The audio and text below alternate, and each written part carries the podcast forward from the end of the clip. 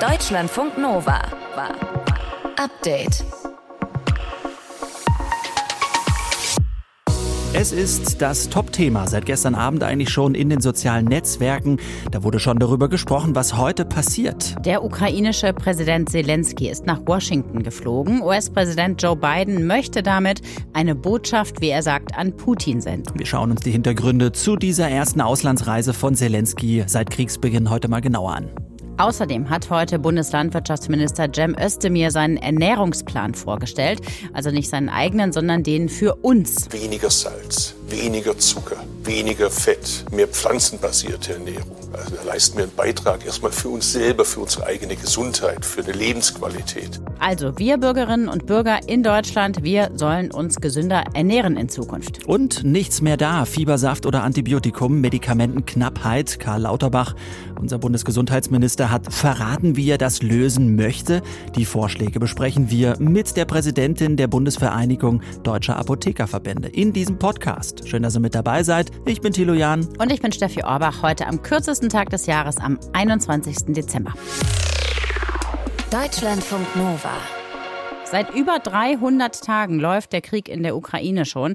Seitdem hat der ukrainische Präsident Zelensky das Land auch nicht mehr verlassen. Hat die ganze Zeit die Stellung gehalten, sich gegen den Einmarsch der russischen Truppen gewehrt, hat versucht, die Luftabwehr zu beschaffen, Panzer, Waffen, Unterstützung anzufordern. Heute früh kam dann aber von Zelensky eine Twitter-Nachricht. On my way to the US. Auf dem Weg in die USA. Klaus Jansen aus der Nova Nachrichtenredaktion. Was genau will Zelensky denn in den USA? Wie sieht sein Plan aus?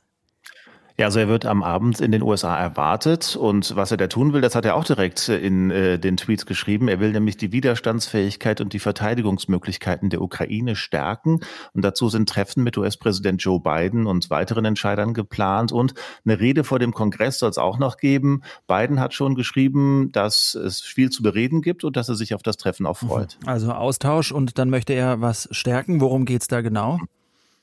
Ja, zu einem großen Teil wird es wohl um Aufrüstung gehen. Also es geht etwa darum, dass die Ukraine gegen die Drohnen und die Raketen, die Russland auf alle Teile des Landes schießt, besser vorgehen will, besser sich verteidigen will. Und da sollen halt mehr von abgefangen werden, damit die Schäden an der Infrastruktur, an Strom, Wasser und Wärmeversorgung zum Beispiel nicht immer größer werden, jetzt gerade im Winter. Und da bietet sich das US-Flugabwehrsystem Patriot an. Aus den USA heißt es, dass Biden heute auch offiziell bekannt geben will, dass dieses System geliefert wird. Vorher ist das auch auch schon so erzählt worden, dass das kommen wird. Und ja, es geht also um milliardenschwere Militärhilfe letztendlich. Und John Kirby vom Nationalen Sicherheitsrat der USA, der sagt, dass das jetzt doch wichtiger geworden ist. Uh, Man kann sagen, es ist eine neue Phase in diesem Krieg. Der Winter kommt. Putin verstärkt Angriffe auf zivile Infrastruktur. Daher ist Präsident Biden überzeugt, es ist ein guter Zeitpunkt für ein Gespräch von Angesicht zu Angesicht. Ja, die Ukraine, die will eigentlich noch mehr, nämlich auch Langstreckenraketen. Das sei entscheidend, um verlorenes Gebiet zurückzuerobern, heißt es. Da wollen die USA aber wohl nicht mitmachen, um den Konflikt nicht noch weiter eskalieren zu lassen. Deshalb soll aber auch darüber gesprochen werden, wie dieser Krieg denn bitte irgendwann auch mal beendet werden kann. Nochmal eben zurück zu diesem Patriot-System. Ist das denn so wichtig? Kann das so viel helfen?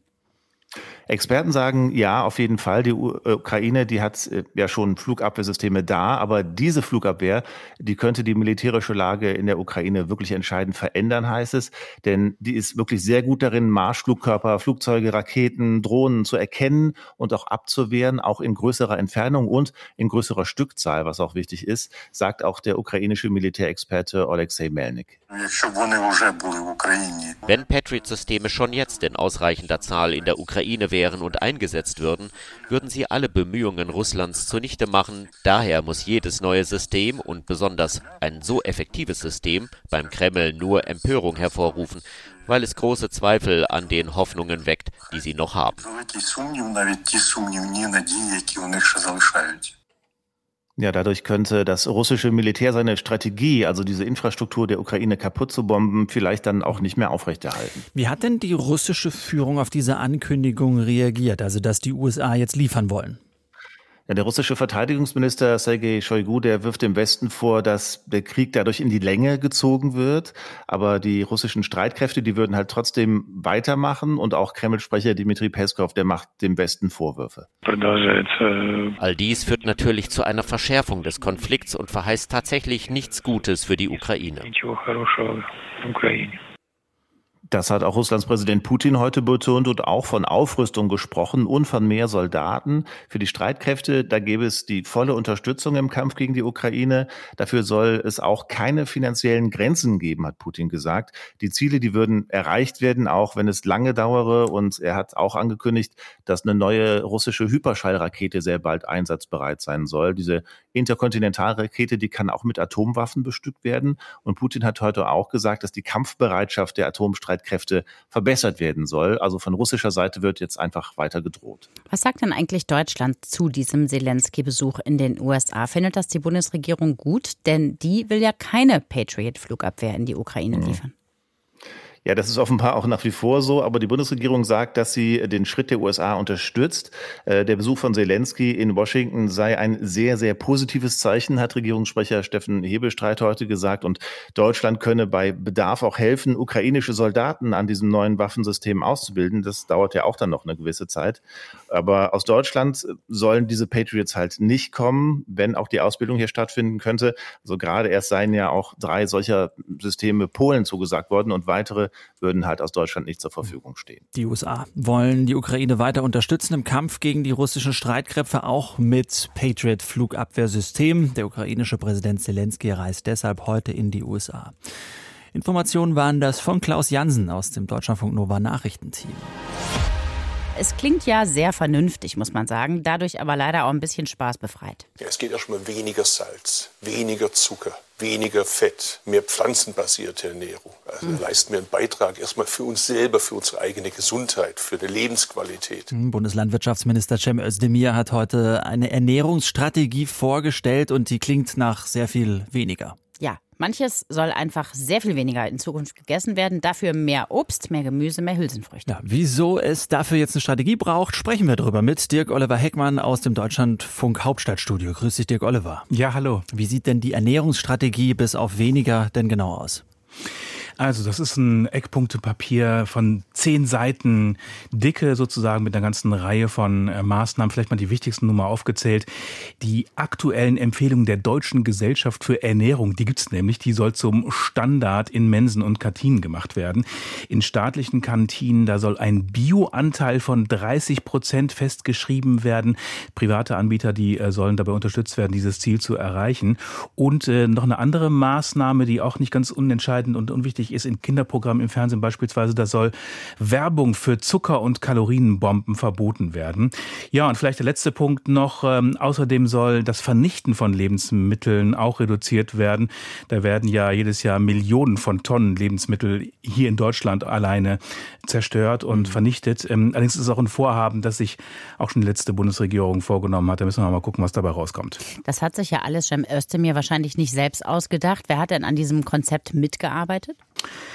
Also da haben Verbände mitgearbeitet, Bauernverbände, Verbraucherverbände, ein ganzer Strauß an, an Organisationen und Gruppierungen ist da bei den Vorbereitungen dabei gewesen. Und insofern ist das auch das meiste von dem, denke ich, auch eingeflossen, was da eben auch diskutiert worden ist. 30 hm, Prozent Bio in der Kantine, keine Zuckerwerbung bei den Kids und äh, weniger wegwerfen. Wie soll das alles umgesetzt werden? Also das Ganze sind, habe ich ja gerade schon gesagt, erstmal nur Eckpunkte, die im Kabinett jetzt verabschiedet worden sind. Da muss das Ganze noch in Gesetze und in Verordnungen gegossen werden, dann muss das auch dementsprechend ins Parlament. Also zum Beispiel bei den staatlichen Kantinen, da soll festgelegt werden, habe ich gerade schon gesagt, 30 äh, Prozent Bioanteil. Bei Privaten, da will man es, wie gesagt, unterstützen, äh, dieses Ziel zu erreichen, denn da sind die Eingriffsmöglichkeiten beschränkt und da muss man mit weniger ja, extensiven Maßnahmen rangehen, um da eine positive Entwicklung herbeizuführen. Das sind ja alles Vorschläge, die haben wir schon mal gehört. Da ist ja jetzt nichts wirklich ganz, ganz Neues dabei. Warum kommt denn Özdemir jetzt gerade drei Tage vor Weihnachten auch noch damit um die Ecke? Das Ganze ist im Koalitionsvertrag vereinbart gewesen zwischen SPD, Grünen und FDP, nämlich bis 2023 eine solche Ernährungsstrategie vorzulegen. Ja, und äh, jetzt ist er gerade ein paar Tage über den Durst sozusagen, ein paar Tage vorher, an seinem eigenen Geburtstag übrigens, da hat er sich ein, selber vielleicht auch ein bisschen Geburtstagsgeschenk gemacht, hat er diese Strategie, äh, zumindest, die, zumindest die Eckpunkte dafür durchs Kabinett gebracht. Wie sind denn die Reaktionen auf diese Strategie? Unterschiedlich kann man sich ja vorstellen. Ich habe gesprochen mit Albert Stegemann, dem ernährungspolitischen Sprecher der Unionsfraktion. Der hat mir gesagt, ja, in der Analyse sei man sich völlig einig. Es sei erschreckend, wie stark das Übergewicht bei Kindern und Jugendlichen wachse. Aber mit Verboten, da kommen wir mal nicht weiter, hat er gemeint, sondern eher mit Ernährungsbildung. Man müsse besser vermitteln, was gesund ist und was nicht. Äh, auch der Aspekt Sport wäre ein wichtiger Aspekt. Am wichtigsten aber sei, äh, dass keine ideologische Anti-Fleisch-Kampagne gefahren würde. Und ich habe auch gesprochen mit Ingrid Hartges. Sie ist Hauptgeschäftsführerin des Deutschen Hotel- und Gaststättenverbands. Sie hat äh, gesagt, äh, gesprochen davon, dass es ein Umerziehen per Masterplan sei. Natürlich sei es richtig, besser aufzuklären, aber von Quoten da halte sie gar nichts, denn Bio sei auch nicht automatisch gesünder oder nachhaltiger, je nachdem von wo das auch hertransportiert wird. Ja, und vegetarische, vegane Angebote seien bereits jetzt schon erfolgreich in Kantinen platziert worden und eine Mehrzahl von der Verbraucherinnen und Verbraucher, die seien einfach nicht bereit, für Bio mehr Geld auszugeben. Also die Debatte ist ähm, gerade eröffnet und ob das Ganze noch eine Veggie Day Debatte wird oder eine Verbotsdebatte, das wird man noch sehen. Wir können nicht feststellen, ob es heute Gemüsekuchen gibt bei Bundeslandwirtschaftsminister Cem Özdemir. Interessieren wird es mich aber. Was wir wissen ist, am 21. Dezember hat er Geburtstag heute. 57 Jahre wird er alt und er hat die Ernährungsstrategie der Bundesregierung heute vorgestellt. Erklärt hat uns das Dirk Oliver Heckmann aus dem Deutschlandfunk Hauptstadtstudio. Lieben Dank dir. So einen Krisengipfel wegen Arzneimittelknappheit will er nicht. Nein, wir müssen jetzt handeln. Wir können uns keinen Gipfel leisten und wir wissen ja auch im Prinzip, was zu tun ist. Wir brauchen schnelle Lösungen für die Kinder und wir müssen das Problem an der Wurzel anfassen. Die Preise sind für die Nachahmerprodukte in Deutschland zu niedrig geworden. Da haben wir die Preisschraube überdreht, zu viel Ökonomie. Gesundheitsminister Karl Lauterbach gestern im ZDF-Fernsehen, nachdem er seine Pläne gegen Arzneimittelknappheit in Deutschland mal vorgestellt hat. Das sind im Wesentlichen drei Punkte. Die Preise auf wirklich versorgungsrelevante Kindermedikamente, die sollen erhöht werden. Die Krankenkasse soll es zahlen. Apothekerinnen und Apotheker sollen mehr selbst mischen. Da sollen die bürokratischen Hürden runtergefahren werden. Und langfristig sollen mehr Medikamente Medikamente in der EU hergestellt hm. werden. Was das jetzt konkret gegen akut fehlende Fiebersäfte und Antibiotika bringt, sprechen wir drüber mit der Präsidentin der Bundesvereinigung Deutscher Apothekerverbände, Gabriele Regina Overwiening, jetzt bei mir am Telefon. Hallo. Hallo Herr Jan, hallo Frau Orbach. Hallo. Wie viel Entlastung bringen denn die Pläne von Herrn Lauterbach für den akuten Engpass? Was meinen Sie? Also für eine mittelfristige und langfristige Lösung sind diese Vorschläge gut brauchbar. Es ist auch richtig, wir begrüßen das ausdrücklich, dass hier in diese Richtung jetzt gedacht wird, dass die Festbeträge, dass die Rabattverträge, dass das alles auf den Prüfstein gestellt wird und dass diese Spirale nach unten, diese Preisspirale dadurch auch gebremst werden kann und wir dadurch auch möglicherweise wieder neue Arzneimittelproduzenten für Deutschland gewinnen können. Kurzfristig sehe ich da sehr wenig an Effekten. Wir haben ja hier doch die meisten Dinge, die langfristig angedacht sind. Kurzfristig wäre wichtig, die Apotheken zu entlasten bei der Lösung der Arzneimittelengpässe. Denn wir sind ja diejenigen, die am Point of Care sitzen. Bei uns trifft das alles zusammen. Alle Fehler, die in den Schritten zuvor gemacht worden sind, die haben wir zu lösen vor Ort. Und da bräuchten wir als Apothekerinnen und Apotheker vor Ort mehr Rückendeckung und auch entsprechende, auch materielle Unterstützung, damit wir diesen riesigen Zeitaufwand gut bewältigen können. Bleiben wir doch mal direkt beim Thema Geld. Lauterbach sagt ja auch, dass alles zu billig ist. Jetzt sollen ja unter anderem die Preise steigen auf wirklich versorgungsrelevante Kindermedikamente, Stichwort Fiebersaft zum Beispiel. Kommt das denn nicht nur einfach dann der Pharma Pharmaindustrie zugute? Nein, man muss schon bedenken, dass die Pharmaindustrie in Deutschland auch einen großen Anspruch erfüllen muss, was Sicherheit betrifft, was Dokumentation betrifft, was die, auch die Fälschungssicherheiten betrifft und Qualitäten in Gänze. Da haben wir hohe Ansprüche, was ja auch richtig ist. Und wenn wir diesen hohen Ansprüchen gerecht werden wollen, ist es ja auch wichtig, dass man auf der anderen Seite dafür eine entsprechende Vergütung bekommt. Ich weiß, dass es Firmen gibt, die sich aus dem der deutschen Produktion zurückgezogen haben, weil sie bei den Säften draufgezahlt haben. Und das kann man natürlich von niemandem erwarten. Das, glaube ich, ist für alle nachvollziehbar. Aber ist das nicht einfach nur eine schlechte Berechnung? Ich meine, eine Grippesaison, die ist jedes Jahr. Jetzt hat man eine Pandemie gehabt, okay, dann kann man auch davon ausgehen, dass das Immunsystem von vielen, auch von den Kleinsten vor allem, ein bisschen schwieriger äh, unterwegs ist. Atemwegserkrankungen gibt es halt öfter, wenn man sich nicht mit kleinen Infekten immer auseinandersetzt. Also warum steht man da jetzt so vor der Mauer und warum kann man solche Engpässe auch von Apothekerseite äh, nicht einfach umgehen? Ja, das würde ja bedeuten, dass wir alle Lieferketten noch weiter gut funktionierend hätten. Und Sie wissen, dass wir große Krisen zu bewältigen haben. Die Covid-Krise, jetzt der Krieg Russland, Ukraine. Das führt natürlich weltweit auch dazu, dass Lieferketten nicht in der Form funktionieren, wie wir das gewohnt waren und auf die wir ja auch aufgebaut haben. Auch unsere Systeme haben wir danach ausgerichtet. Wenn Sie sich vorstellen, dass in China möglicherweise aufgrund der Null-Covid-Strategie ein Fabrikstandort nicht produziert für eine bestimmte Zeit, dann kann eben für diese Zeit auch dieses entsprechende Produkt und wenn es ein Arzneimittel ist, eben nicht das Arzneimittel nach Europa verfrachtet werden. Oder wenn irgendwelche ähm, Handelswege gesperrt sind, dann kommt da auch kein äh, Schiff dadurch oder wer auch immer. Also Aber das Frau ist, glaube ich, multifaktoriell. Ne? wäre es denn dann nicht eine Möglichkeit, und das ist ja auch ein Vorschlag von Herrn Lauterbach, dass einfach wieder viel mehr selbst gemacht wird? Ich meine, das, dafür sind doch eigentlich Apothekerinnen und Apotheker auch da, dass sie die Medikamente selbst herstellen. Wäre Auf jeden Fall. Mhm. Ja, das, das machen wir auch. Also wir, es ist ja einer der, ähm, eine der Antworten, die wir jetzt geben, dass wir auch Arzneimittel selber herstellen, seien es Zäpfchen, seien es Säfte und äh, versorgen damit auch. Ich habe das gerade selbst in meiner Apotheke, haben wir jetzt eine Reihe von Paracetamolzäpfchen hergestellt, 75 Milligramm ganz niedrig dosiert für die ganz Kleinen, damit die gut versorgt werden können.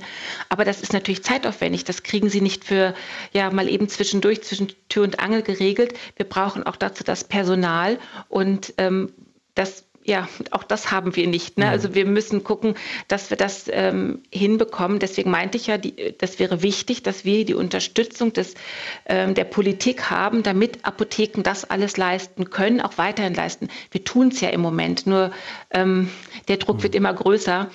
Und deswegen bin ich äh, da wirklich mhm. ganz gespannt, was Politik mhm. ähm, sich da noch einfallen lässt, um uns zu unterstützen. Ja, unfassbare Aufgabe auf jeden Fall für viele Apothekerinnen und viele Apotheker. Sie sprechen es an. Gabriele Regina Overwiening war das, Präsidentin der Bundesvereinigung Deutscher Apothekerverbände. Wir haben über die Medikamentenknappheit gesprochen und die Pläne von Bundesgesundheitsminister Karl Lauterbach, was dagegen zu tun. Lieben Dank fürs Gespräch.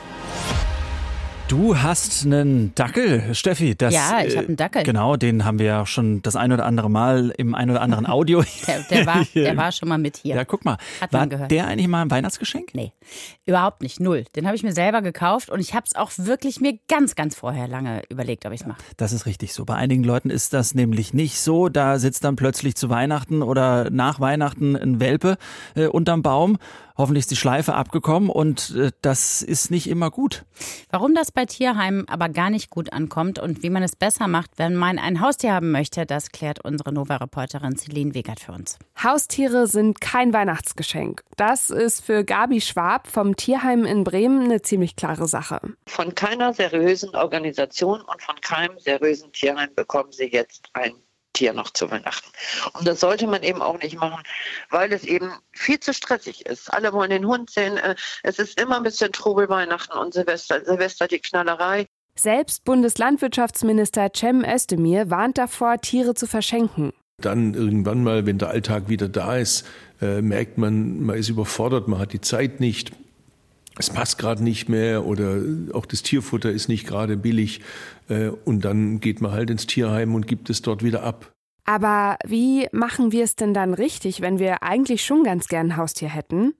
Gabi Schwab sagt, am besten erst mal Zeit nehmen für die Entscheidung.